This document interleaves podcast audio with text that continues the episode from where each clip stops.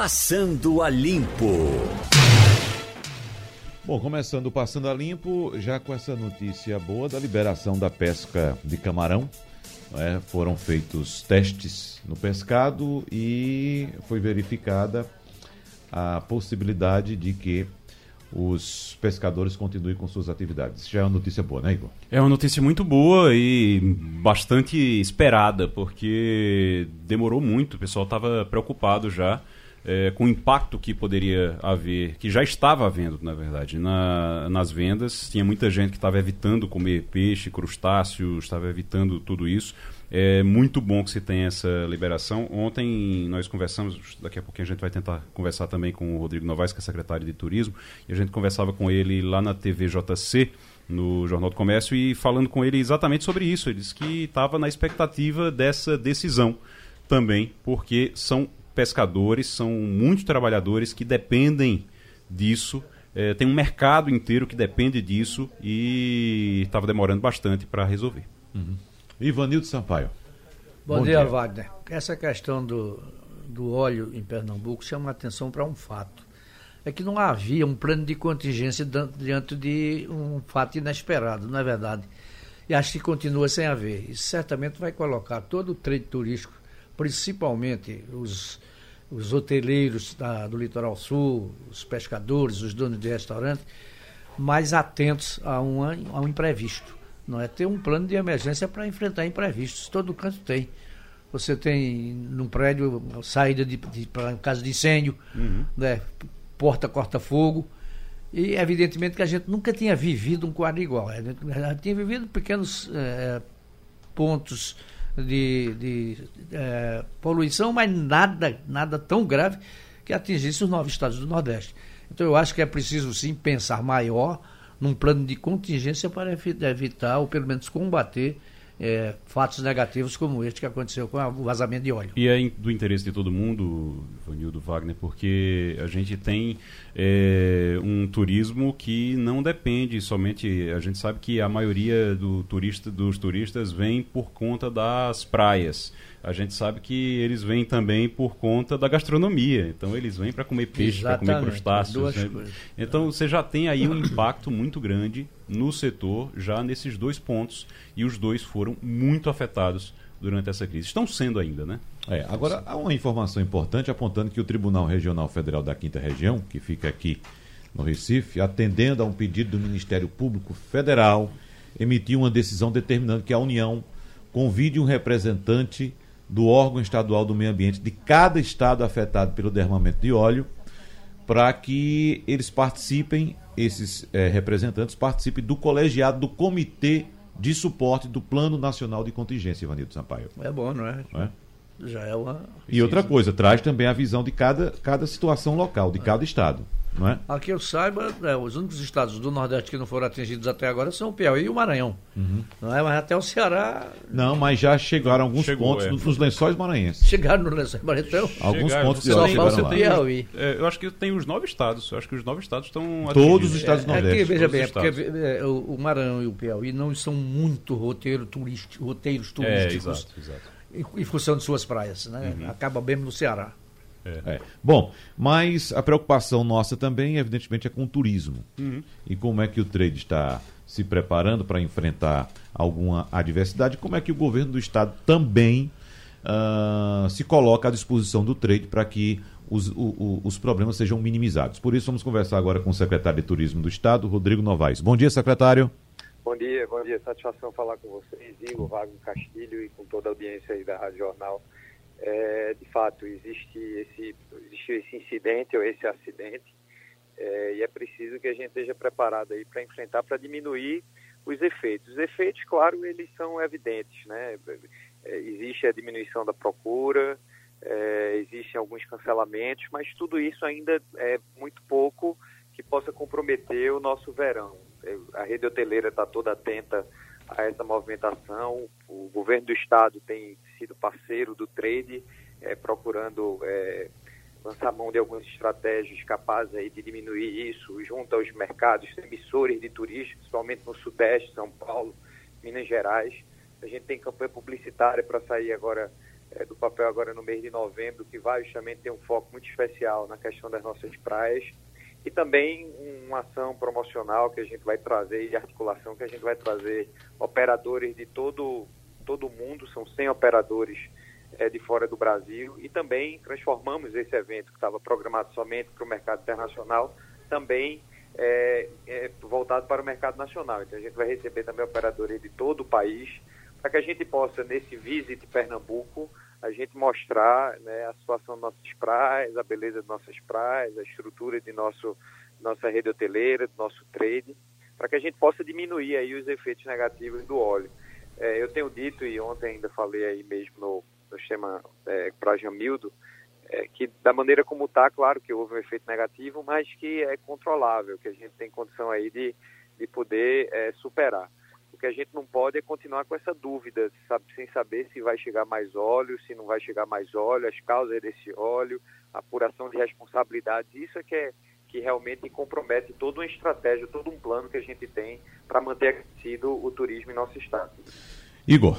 Secretário, a gente tem acompanhado uma preocupação do, do setor turístico, do mercado, uma preocupação com a, o prolongamento do assunto. Tem se falado muito nisso. E aí, quando o deputado João Campos, que é do PSB, é, deputado federal, e tem falado muito, tem é, é, fez a, a, proposta já, entrou com a proposta para fazer uma CPI para apurar o, a responsabilidade pelo vazamento, e aí tem gente dizendo, ah, vai evidenciar mais o assunto, vai acabar atrapalhando mais o turismo. O senhor acredita que pode ter um efeito negativo? Não, não, absolutamente, Igor. Eu acho que é muito importante a iniciativa do deputado João Campos para que a gente possa realmente é, exigir do governo federal, seja da Petrobras, seja da Marinha, das Forças Armadas, de quem quer que seja, para que a gente possa ter respostas aí o mais breve possível. Eu acabei de falar que essa dúvida é que deixa a gente é, sem direito como é que a gente deve agir. Então, é preciso que o governo federal cumpra o seu papel e a iniciativa do, do deputado João Campos, ela chega realmente é, numa boa hora, um, um grande movimento que ele está fazendo. Em relação a você expor ainda mais a situação que se encontra, que todo cidadão hoje que assiste televisão, os potenciais turistas, ele sabe do é, na costa é, do Nordeste. Então, é, não há o que piorar. Né? Na verdade, esse movimento ele visa justamente esclarecer e, paralelamente, o governo federal, o governo do Estado devem fazer a sua parte, junto com o trade, para que a gente possa resgatar aí é, a credibilidade, a confiança dos turistas, né? mostrando as nossas belezas, exaltando as nossas paisagens, nossa infraestrutura, para que a gente deixe que a é, é, Uh, secretário Rodrigo Novaes, nós estamos com problemas na comunicação com o senhor, com a qualidade de nossa ligação. Vamos pedir para a nossa produção refazer o contato, porque é importante a gente ouvir a posição do governo do Estado uh, em relação a esse tema.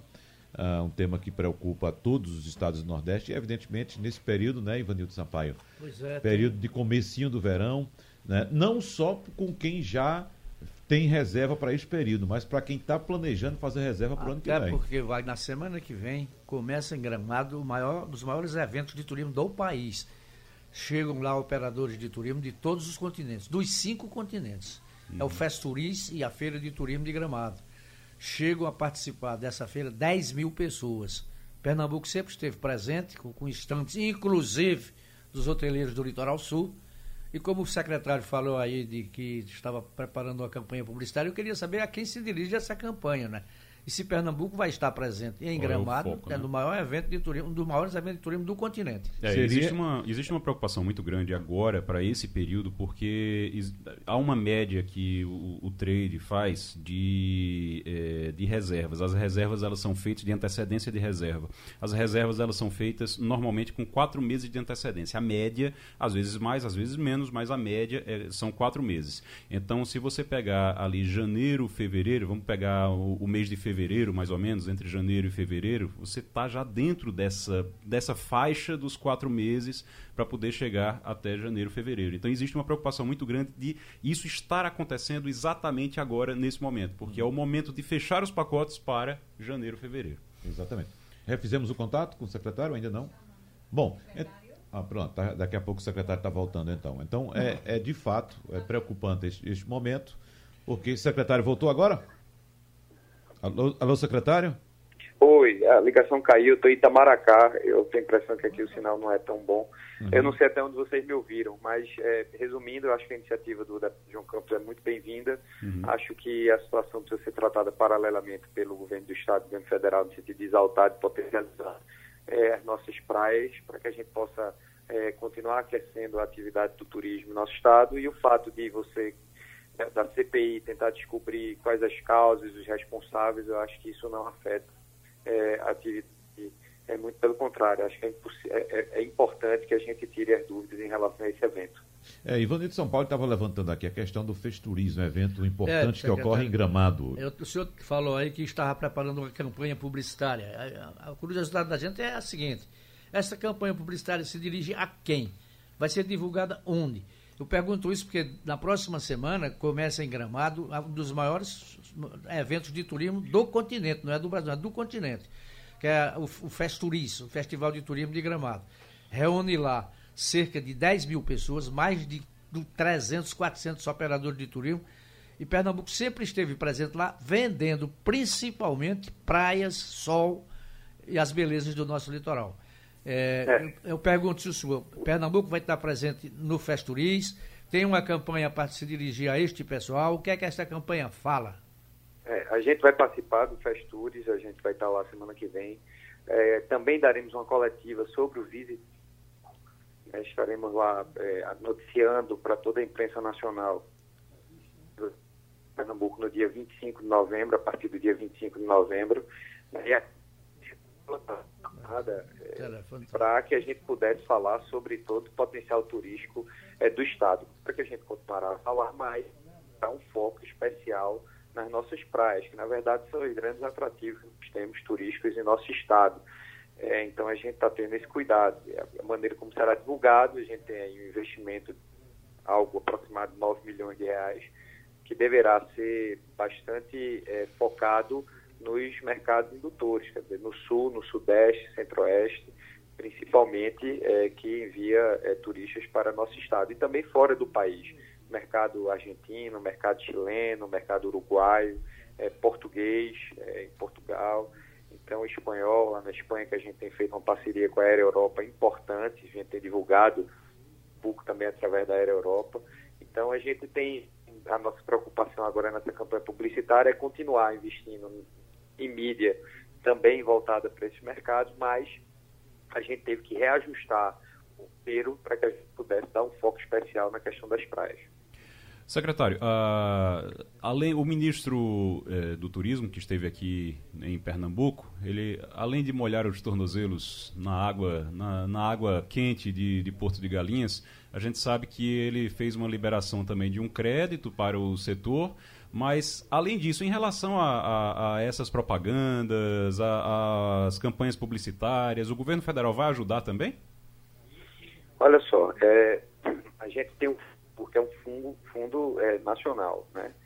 E que foi disponibilizado aí pelo ministro, algo em torno de 200 milhões de reais voltado para pequeno, micro empresário, é, que pode ter acesso a esse crédito, são juros bem, bem reduzidos, condições bem especiais, é, é, razoável para que, inclusive, para é, é, capital de giro. Então vai ser importante, porque se realmente alguém ficar afetado por conta da diminuição do faturamento, da arrecadação de faturamento por conta da diminuição do fluxo turístico, é, do fluxo de turistas, a gente pode aí ter socorro desse fundo de turismo. Em relação ao governo do estado, a gente tem tomado toda a preocupação de respeito à questão ambiental, né, que tem um, que está impondo ao governo do Estado uma série de medidas e ações, investimentos, é, diz respeito a, a também a, questão científica né, da qualidade da água, tudo isso. O governo do Estado anunciou aí 2 milhões e meio para que isso seja estudado, devidamente estudado.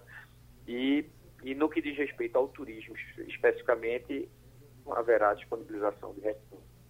Secretário, o senhor, o senhor falou aí que foi uma parceria com a Europa, mas muito bem, muito, muito, muito produtiva. Mas a Europa não cancelou recentemente um dos voos que fazia do Recife para Milão? E, é, o que eu estava dizendo é É, a gente está com dificuldade de conversar com o secretário. Infelizmente, secretário, uh, não dá para a gente prosseguir por causa dessa, dessa uh, ausência de um sinal mais forte, um pouquinho, né? Um pouquinho, um pontinho mais forte, a gente conseguiria ir adiante. Mas, não sei se você consegue me escutar, está conseguindo me escutar agora? Agora sim, agora voltou melhor. É, eu tô, eu tô andando aqui, saindo de onde estou para ver se a gente consegue conversar. Uhum. É, agora, tá bom aí? Tá melhor. Pronto. Se tiver algum problema, você me avisa que a gente anda mais um pouco aqui para não perder essa oportunidade. Não, nesse ponto está melhor, secretário. Pronto. Então, é, vou, vou resumir rapidamente. É, a gente tem aí essa, do governo do estado, a gente não tem um fundo de turismo, que evidentemente é um, é um fundo nacional. A gente vai atuar em duas frentes, em ação promocional, através do Visit Pernambuco e apoiando o trade é, do estado no sentido de poder é, promover o turismo e também em ações de publicidade. Fora disso, o governo do estado tem trabalhado com algumas ações de investimentos na área de meio ambiente para que a gente possa atingir realmente o problema é, de frente, que é a questão é, do, do, óleo nas nossas praias. Então, isso é uma questão. É, a Castilho ele falou sobre a Aero Europa. Né? Castilho gente... não, foi Ivanildo Sampaio. Ivanildo, grande Ivanildo, um abraço. A gente tem aí a Aero Europa atuando com duas frequências semanais Pernambuco, de Pernambuco para Madrid, Recife, Madrid. A gente conseguiu no período da alta temporada uma terceira frequência, né, que funcionou até o mês de setembro. Essa terceira frequência caiu, então a gente volta a ter as duas frequências que a gente sempre teve para Madrid. A gente tem uma parceria com a Aero Europa é, e a gente tem investido em publicidade. Se você andar em qualquer avião da Aero Europa é, saindo de Madrid, você vai ver lá uma publicidade, uma propaganda de Pernambuco, chamando os turistas para visitarem Pernambuco. E mais, temos perspectivas muito boas a partir da ENA, é, que conseguiu a outorga lá para administrar a concessão do aeroporto é, dos Guararapes. É, por, ser, por ter uma relação muito próxima com a Aero Europa, com a Globalia, existe uma perspectiva muito grande de que a gente possa trazer a Aero Europa para cá, para que a gente tenha eles aqui em Pernambuco. Isso seria um novo momento para o turismo, principalmente nessa relação com a, com a Europa e com, com a Espanha de uma maneira muito específica. Então a gente tem investido para que a gente consiga fortalecer essa relação, atraindo mais turistas também através da Espanha em relação com a relação com a Aero Europa. Secretário de Turismo do Estado de Pernambuco, Rodrigo Novaes, muito obrigado pela sua participação e também pela, pelo esforço aí para melhorar um pouco a qualidade da comunicação para que a gente pudesse levar essa mensagem aos ouvintes. Obrigado, secretário. Obrigado. Um abraço. Obrigado, um abraço em todos. O Igor Maciel, hum?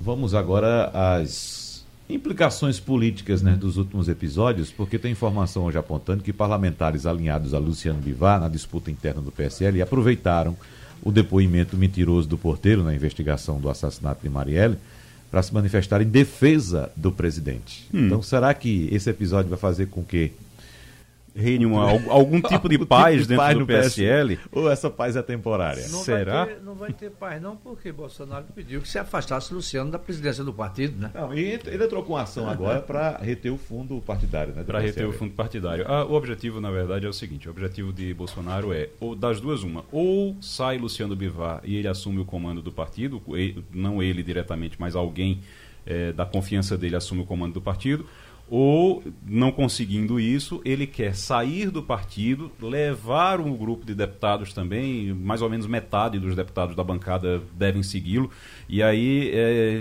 leva esses deputados e eles, ele quer arranjar uma forma de esses deputados não perderem os mandatos, eles não poderem ser questionados em relação ao mandato, e também quer levar o fundo partidário. Quer dizer, olha, se a gente está indo embora, eu quero levar o fundo partidário comigo. Hoje a lei não prevê isso, mas existem brechas que a, os advogados dele estão tentando, a advogada dele está tentando ali encontrar para ver se tem alguma maneira, alguma forma de ele saindo, os deputados saindo, levar também o fundo partidário, pelo menos se sair metade, sai metade do fundo partidário. A grande confusão dentro do PSL é porque o PSL, os deputados que querem ficar no PSL, que não querem ir com o Bolsonaro.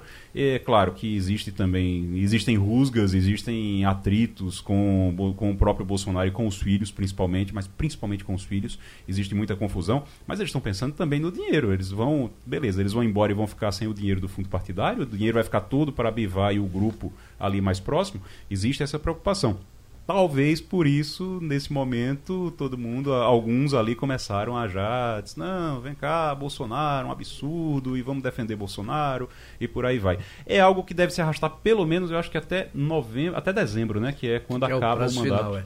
é. quando um acaba o mandato que chama a atenção, viu, Wagner, nessa, nessa briga aí entre o presidente Bolsonaro e Luciano Bivar, é que Bolsonaro pediu uma abertura das contas do partido. Até hoje eu nunca vi nenhum partido abrir essas contas. Não sei, eu não estou dizendo que não abre, não. Estou dizendo que eu nunca ouvi falar que nenhum partido. É partido e clube de futebol. É, Talvez seja a primeira abrisse vez. o balanço é, de suas finanças. Eu não sei, é, é realmente uma caixa preta e eu acho que está na hora de todo mundo dizer como é que tem gasto o dinheiro, porque é meu dinheiro, o seu, o do meu vizinho, quem banca eles. Pois é. Ô, ô Igor, é, eu recebi, rapaz, um levantamento é, de pesquisas com alguns nomes colocados na disputa pela Prefeitura do Recife. Certo. Né? Uhum. Eu vou uhum. pegar esse levantamento aqui para passar de dois institutos de pesquisa. Uhum. Esse levantamento eu achei interessante. Claro, dá diferenças de um para outro, eu não sei quais são as metodologias utilizadas, mas. Deixa eu ver se eu consigo abrir aqui. Uh, pronto, está abrindo agora dá a diferença, mas é um cenário interessante. A gente sabe muito bem que os pré-candidatos estão se movimentando, uhum. né? buscando apoio. Você tem alguns que estão mais, mais definidos, outros é. nomes que não. Quais são os nomes colocados até agora? Vamos lá. Olha, mais definidos realmente, assim, que você, você sabe que tem uma, uma certeza maior de que serão candidatos, você tem João Campos e Mendonça Filho. Hoje você tem eu esses nomes... você que tem muito mais João Campos, não sei nem se Mendonça Filho tem essa pré-candidatura tão sedimentada. É, eu sei que eu, eu sei que existe, existe Túlio Gadelha se fala no nome é. dele, não sei se deu um voo maior, não é? é. Então, eu, realmente eu, não, eu só consigo enxergar como um candidato candidato João Campos. João Campos. Hoje, João Campos, é. João Campos, existe uma defesa de João é, Campos dentro do PSB, é. desde já, ele como candidato e todo mundo já fala nele como candidato. Olha, eu recebi aqui dois levantamentos, um do Instituto Opinião, outro do Instituto Paraná. Uh, os nomes colocados foram Daniel Coelho, Marília Reis, João Campos, Mendonça Filho, Delegada Patrícia, Túlio Gadelha, André de Paula, Ivan Moraes, Gilson Neto né? Uhum. E outros. Ainda tem outros. Ainda tem outros. outros. Esse outros André aí, de Paula já manifestou que, que, não tem interesse nenhum em disputar a prefeitura. É, certo. Delegada Patrícia, Igor. delegada Patrícia ela não tem nem partido ainda. É, né? É, não tem. É, se imagina que ela seria candidata a prefeita, mas é, há quem diga. Já, eu, eu conversei com, com algumas pessoas é, que conhecem ela, que já conversaram com ela, e inclusive outros pré-candidatos, hum. aí outros, outros desses nomes aí, conversando com eles, eles dizem o seguinte, eles dizem, olha, a gente acredita que ela vai ser candidata a vereadora. Agora tem o seguinte, ela está eleita. Uhum. Se ela for candidata a vereadora, ela está eleita. Como prefeita, hum, não é tão simples assim. Túlio Gadelha. Túlio Gadelha, ele entra ele no rol. Né? É, veja, Túlio Gadelha, ele entra no, no rol da, da eleição de 2020, da, da, da conjectura da eleição de 2020. O que é que eu quero dizer com isso? 2020 é uma eleição que não vai ter coligações. Então você não vai, se você não vai poder ter coligações, cada partido ele vai ter que se fortalecer com uma candidatura majoritária para poder eleger vereadores, para poder ter um grupo de vereadores forte. Então, Túlio Gadelha, ele entra em dois aspectos, ele e talvez Marília Reis. Ele entra no início aqui, é, num período pré-eleitoral, ainda não com uma campanha anunciada realmente, mas um período pré-eleitoral, para tentar negociar espaço numa aliança com a Frente Popular, numa aliança com o PSB, com o PT, com esses outros partidos. Ele entra do jeito que Marília entrou, por exemplo, para o governo do Estado, aquela história de Marília, Marília, Marília, e o PT ia lá e dizia, olha, PSB, se vocês quiserem ser a gente como aliado, a gente tira Marília, mas aí vocês vão ter que realmente abrir espaço para a gente.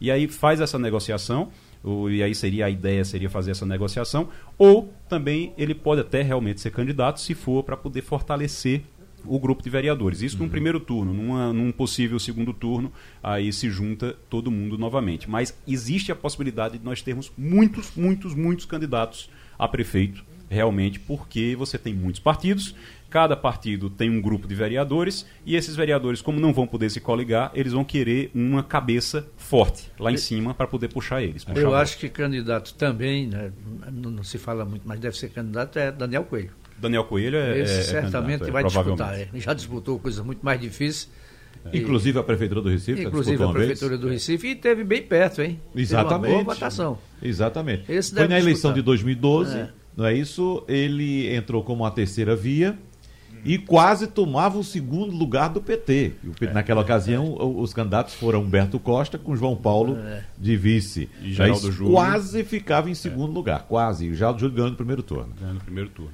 Exatamente. Então, assim, você tem. Uh, o, cenário que você tem hoje no Recife é esse. Você tem um cenário mais à direita, você tem um cenário mais à esquerda. Quando a gente divide aí em direita e esquerda, que é meio difícil a gente fazer isso por aqui, mas quando a gente divide isso em direita e esquerda, você tem ainda um nome que eu, nessas pesquisas, é, deixaram de lado, não colocaram, ele até ficou meio chateado, que é Marco Aurélio. Marco Aurélio é deputado estadual, líder da oposição na Alep, na Assembleia. É, Marco Aurélio é ligado a um grupo ali mais próximo do vice-presidente Mourão, de Bolsonaro, daquela, daquele grupo ali. Gilson Neto está, também ligado ao grupo de, de Bolsonaro, e Gilson Neto é presidente da Embratur. Ele também aparece, agora aparece também ali, eu acho que mais para trás, um pouquinho na, na, na, na, pesquisa, ainda não tem, uh, o nome ainda não tem, não está conhecido ainda, não é universal ainda aqui para poder você é, ter uma, uma ideia. É muito cedo, na verdade, para a gente falar em, em pesquisa é bom para a gente ter uma ideia de como é que está o cenário, mas ainda é muito cedo para falar em pesquisa. agora retrata muito o momento e o recall dos candidatos. É sempre né? o momento. Por exemplo, nos levantamentos, que, nesses levantamentos que eu citei, os nomes que aparecem à frente são Daniel Coelho e Marília Reis. Uhum. Dois nomes que têm bastante recall. É, bastante é, recall. Exatamente. Marília Reis, houve aquela celeuma toda uhum. em torno da provável candidatura dela a governadora, né? uhum. né? Ela foi uma deputada federal eleita e bem votada. E quando você vai na sequência, você tem um Mendonça Filho, por exemplo, que é, foi governador do estado, já foi vice-governador, foi governador. Isso. Então a gente a gente está é um realmente sempre conhecido. É, a gente está falando realmente muito de recall. Uma algo que é importante a gente perceber nessas pesquisas, eu acho que é hum, o mais importante é a gente pegar realmente o que é do momento Uh, agora, quando a gente fala, não, vamos pegar aqui o número, ver como é que fulano ou fulana estaria agora, se a eleição fosse hoje, se, se, se. A gente está falando de si. Então vamos tirar o, o, o, adversativo daí, vamos deixar o. o, vamos fazer uma coisa para hoje. Hoje é o quê? Algumas dessas pesquisas é, apontam uma rejeição muito alta de Paulo Câmara. Você tem rejeição muito alta de, uh, do presidente Bolsonaro, aqui em Pernambuco, você tem rejeição alta de Paulo Câmara, você tem rejeição menor do que todos eles, mas ainda também num patamar mais alto de Geraldo Júlio. E mas Geraldo, a situação de Geraldo eleição? Júlio é um pouquinho melhor. Aí é que tá. Se você pegar João Campos, por exemplo, João Campos é, é, é sendo candidato a prefeito. Se você não tiver uma popularidade melhor de Paulo Câmara no governo do estado, de Geraldo Júlio na prefeitura, com quem é que vai ser o padrinho? Vai ser Eduardo Campos. Então, Eduardo Campos vai continuar sendo a bandeira levantada para tentar eleger João, o filho. E Lula? É, se Lula tiver solto, provavelmente. Se Lula tiver solto, com certeza, e aí depende também do acordo que for feito com o PT. Você tem que entender Você o seguinte. cita Eduardo Campos, que não está vivo, uhum. e, e, e, tira Lula do jogo pelo Lula fato tá preso. preso. Sim, mas está tá vivo. Mas Manda olha, recado. É mais fácil, é mais fácil, é mais fácil você ter um padrinho morto do que um padrinho preso. Getúlio Vargas foi padrinho do PT, do PTB né? 20 anos depois de morto. Pois é. E continuou. Brizola não falava outra coisa que não vou. Na herança do presidente Getúlio. É, não é? Então você tem uns ícones aí na política que eles vão muito além do, da morte. Uhum. E, e, Getúlio é um, Eduardo Campos tem sido outro. O padrinho, o padrinho morto ele dá mais ele dá mais voto do que o padrinho preso. Agora, a gente tem que levar em conta a possibilidade de Lula estar solto daqui para lá. Se Lula estiver solto e estiver também é, liberado para fazer campanha, você pode ter certeza, é claro que, que são duas tem... situações diferentes. Né? É, ele está solto e está liberado para fazer campanha. São duas situações diferentes. Ele pode estar num semiaberto, sem poder fazer campanha, uhum. e ele pode estar simplesmente liberado para fazer campanha para rodar o Brasil. Ele estando liberado para rodar o Brasil, você pode ter certeza que o preço, e aí eu estou falando do preço político, o preço político do PT vai quadruplicar, quintuplicar. Você vai se multiplicar. E aí você vai, vai haver, principalmente no Nordeste, um interesse muito grande de se fazer alianças com o PT. É por isso que quando você fala, ah, Marília vai ser candidata, Marília não vai ser candidata, acredita-se hoje que não acredita-se hoje que ela não vai ser candidata a prefeita, apesar de estar em pesquisas, tudo, mas ela não vai ser candidata a prefeita porque ela não tem ambiente dentro do PT. E porque também o PT está esperando, porque depende muito da situação de Lula. Só para pontuar, João Campos aparece bem nessas pesquisas, viu? Nas duas, em torno de 13 pontos. Uhum. Já tem informação de economia importante chegando aqui. Uh, acabou de sair, a taxa de desocupação no Brasil ficou em torno de 11,8% no trimestre encerrado em setembro, representando 12 milhões e meio de brasileiros. Na verdade, 12 milhões 515 mil, de acordo com dados da Pesquisa Nacional por Amostra de Domicílios Contínua, a PNAD contínua do IBGE.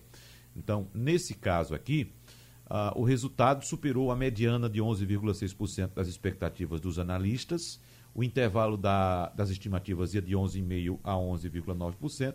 E no mesmo período do ano passado, em 2018, a taxa de desemprego média contínua, eh, da PNAD contínua estava em 11,9%. Então, no trimestre até agosto deste ano, a taxa foi de 11,8% uma variação muito pequena, né? É. Inexpressiva. De 11, baixou de 11,9 para 11,8. Não é isso? É isso aí. Bom, o importante, temos... o importante é, essa, é a gente ter ainda essa, esse índice baixando, né? É, eu... Se continuar, não é? Manter essa tendência, a gente tem que esperar um bocado de tempo para melhorar. Vai demorar muito ainda, se for nesse, nesse ritmo, vai demorar muito. Eu, assim, a, a gente fica. O, a parte do copo meio cheio é uhum. que não está é. aumentando. Bom, chega esse dado agora, a gente junta esse dado à taxa Selic, que caiu mais meio ponto percentual, agora ficando em 5%, e a gente vai conversar sobre esse assunto com o economista da FEComércio, Rafael Ramos. Rafael, bom dia, tudo bem com você? Bom dia, Wagner, tudo bem, sim. Bom, como é que você analisa, Rafael, evidentemente falando em nome da FEComércio, esses, esses dados que foram divulgados eh, ontem e hoje? Olha, o de hoje sobre o desemprego, apesar desse de apenas 0,9, é um dado bastante positivo, Wagner. 0,1, Rafael. Sim, desculpe, 0,1. Saiu uhum. de 11,9 para 11,8. Né? Isso. Né? Bastante positivo, porque se a gente pega desde 2017, que é o primeiro trimestre de janeiro, fevereiro, março, a taxa estava em 13,7. Uhum. E aí, e continuamente ela vem caindo. Claro que a gente apresenta um, vamos dizer assim, uma trajetória sazonal. O menor desemprego é sempre no trimestre, outubro, novembro e dezembro. Em 2017 foi de 11,8, em 2018 de 11,6. Então a gente aí espera que esse ano ele supere, vá para 11,4 pelo menos, e aí a gente mostra uma trajetória, mesmo que lenta, desse desemprego, mostrando o recuo. E sobre a Selic, mais uma notícia muito boa em relação à política de juros do Banco Central. O Banco Central já observa que é, o consumo ainda é, é muito incipiente, né? ainda está muito lento essa recuperação do consumo das famílias, então isso está dando oportunidade dele baixar esse, essa taxa né, de juros, já que a taxa de juros é uma política, é um dos meios que o Banco Central controla a inflação, então a inflação controlada dá permissão para que ele reduza essa taxa, e aí a gente vê os desdobramentos positivos, né? Cada vez menos renda em relação a investimentos financeiros e esses recursos podem ser alocados para investimentos mais estruturais, mais físicos, no caso de abertura de lojas, empresas e etc. E o pequeno poupador que tem dinheiro na poupança, como é que fica ele? Pergunta de Ivanildo Sampaio para você, Rafael. Certo, a poupança de fato, ela no momento não é um investimento bom. E aí a gente tem que sempre falar para as pessoas que a educação financeira ela tem que de fato buscar. Então é buscar orientação com especialistas, não só com o gerente do banco. Então buscar também com outros especialistas para ver onde ele pode alocar esse recurso. E aí tem outros títulos que têm tanta segurança contra a poupança. É, na maioria dos títulos hoje tem o, a proteção né, do FGC, e também tem uma liquidez bem parecida com a poupança, então é de fato é buscar um especialista para ver onde ele pode colocar esse título. Igor Maciel. Rafael, bom, bom dia. A gente passou muito tempo, quando a gente tinha essa taxa Selic bem mais alta do que, do que isso, a gente passou muito tempo ouvindo, principalmente o setor empresarial, dizer: ah, porque o problema é a taxa Selic. Se a taxa Selic baixar, a economia aquece, resolve todos os problemas do Brasil. A gente ouviu muito o setor industrial, principalmente, falando isso. É a gente está agora com a Selic a 5%. Quanto tempo demora para começar a fazer efeito? Olha, Igor, é, quando se dizia isso, a conjuntura era outra. Uhum. Aí em economia a gente sempre tem que olhar a engrenagem completa. Certo. E aí a questão da taxa Selic, de fato, era um impedimento em relação a maiores investimentos, porque ela torna muito mais custoso você se financiar. Uhum. É, no momento atual, essa taxa vem caindo de maneira brusca, né? Acho que era setembro de 2016, a última vez que estava em 14,25. Então são praticamente três anos, a gente foi de 14,25 para 5 agora. Então é uma queda bem rápida, né? Uhum. E aí que dá oportunidades ao setor produtivo de começar a investir, de fato, em investimentos mais estruturais. O problema é que é. precisa ter coragem de pegar dinheiro emprestado, né?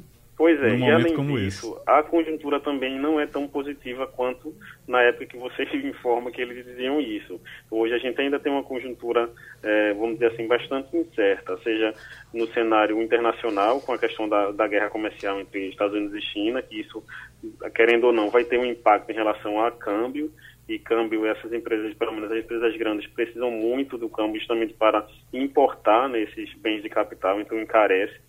E, além disso, a gente ainda tem um, uma situação de desemprego bastante elevada, né? E ainda uma confiança das famílias em baixa. Então, essa conjuntura, mesmo com a Selic em queda e a Selic colocando o Brasil em, em níveis de juros históricos de baixo, né? É, isso ainda outras variáveis macroeconômicas ainda fazem com que o investidor ainda reflita um pouco e ainda continue com um comportamento um pouco conservador. Ivanildo Sampaio. Rafael, me diga uma coisa, essa briga é, que come se começou com a eleição do novo futuro presidente da Argentina, a gente sabe que Pernambuco exporta um volume considerável de veículos para a Argentina. Você vê algum impacto na economia do Estado com essa, essas desavenças entre o presidente Jair Bolsonaro e o presidente eleito da Argentina? Olha, eu, acredito e espero que isso só fique no campo político mesmo. Até porque no campo econômico, os dois países eles têm vantagens em relação a essa troca, a esse comércio.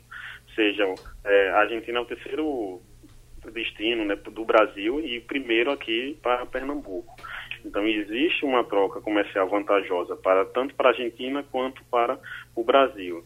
Então acredito que é a questão da, das dizer, brigas né, entre o logo depois da eleição argentina entre o nosso presidente e o, e o futuro presidente argentino, ele mais à frente, os, ambos vão analisar que as relações comerciais são benéficas e que ambos os países precisam dessa relação. Então, acredito que isso não vai passar do campo político, não.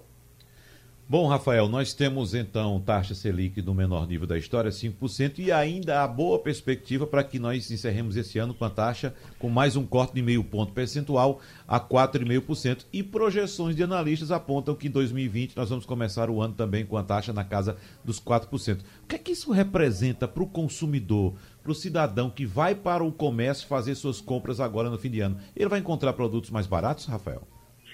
Olha, não, há, em relação à taxa Selic, o que representa para o consumidor é um, uma maior oferta de crédito logo inicialmente, vamos dizer assim.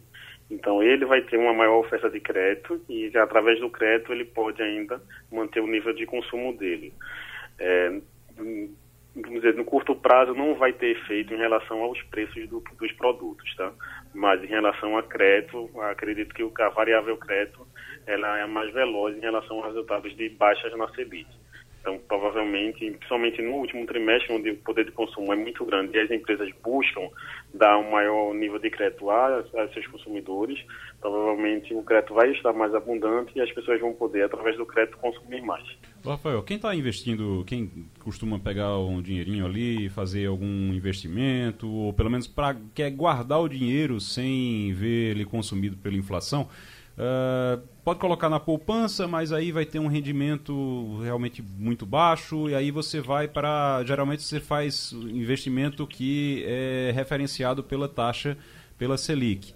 Se você, quando você faz isso também, você tem a perspectiva de ir para 4% no ano que vem, 4,5%, 4% no ano que vem.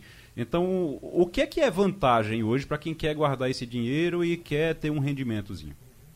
Olha, o, o país ele oferta não só o título atrelado à Selic, né? Você falou desse título prefixado atrelado à Selic, é. e aí com uma perspectiva de queda, significa de fato que os rendimentos vão cair. Mas a gente tem outros indexadores, e aí um dos indexadores hoje que acredito que vem tendo um bom rendimento é aquele que é indexado à inflação.